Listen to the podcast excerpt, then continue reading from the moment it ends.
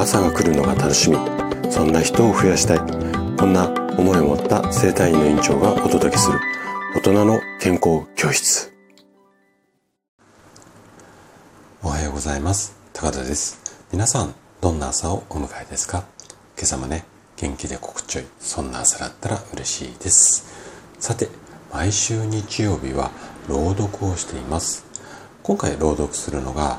かりんさんのクレヨンで描いた青い月こちらの作品になります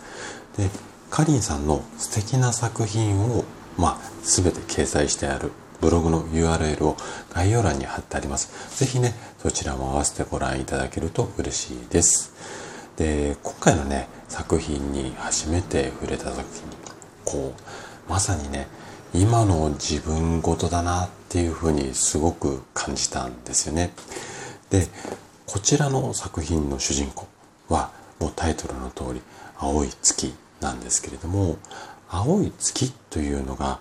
まあこう何とも素敵な表現ですし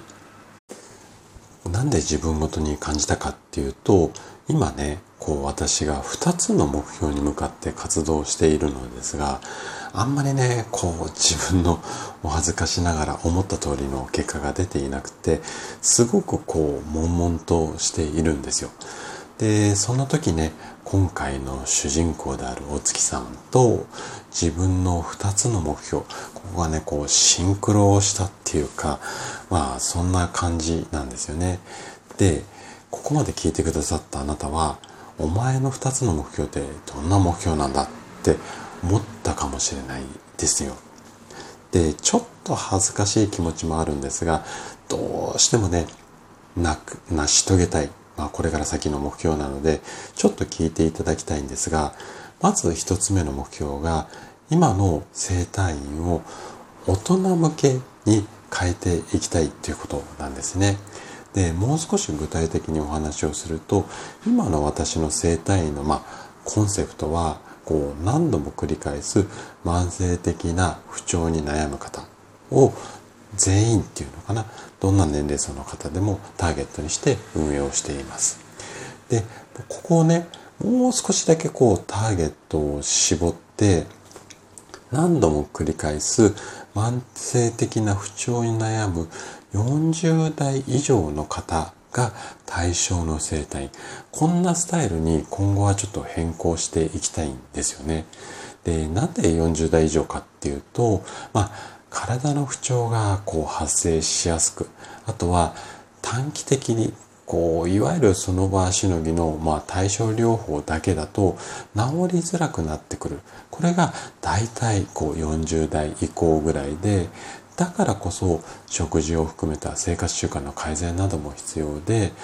私自身がね、今50、今年4になるんですが、この体の変化っていうのを痛切に感じている、そんな人だからなんです。で、そんな意味もあってね、今こうシリーズであの通常の放送でお届けしている配信が食事で楽になる腰椎滑り症っていうテーマで、まあ、腰椎滑り症ってあんまり知られてない病気なんですけれども、大体ね、40代から50代ぐらいのかつ女性に発症例がすごく多い病気なんですよね。ただ、こちらの症状がちょっとね、マニアックな部分もあって、普段の私の配信と比較をすると、ちょっとこう、あんまり聞かれてないっていうか、再生数が伸びていない。まあそんなこんなでね、ちょっとどうしたもんかなっていろいろ悪戦苦闘しているんですよね。で、えっ、ー、と、これが一つ目のもあの目標ですね。ちょっとターゲットをもう少し絞った、こう、コンセプトで生態院やっていきたいっていうところですね。で、もう一つ、二つ目の目標が、オンライン上に日本一の生態院を作る。ちょっとこっぱずかしいんですけど、こんな目標で、これも40代以上の方が毎朝ね、こう、笑顔でこう起きられるように元気で過ごすサポートをしていきたい。ね。こんな思い、二つの思いが、このお月様になかなか手が届かずももがいている苦しみながらそれでも踏ん張り続けてそのお月様の先にあるあなたの笑顔を目指すそんな思いを込めてね今日は朗読をさせていただきます。それではお聴きください。クレヨンで描いた青い月。僕は青いクレヨンで月を描いた。手を伸ばしてもどれだけ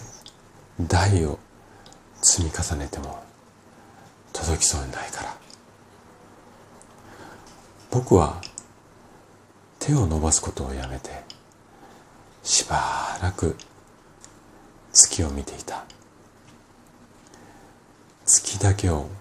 見つめていた。あの夜の月は確かに青かった。その向こう側にある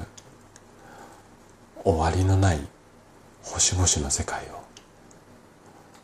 僕にそっと教えてくれたのは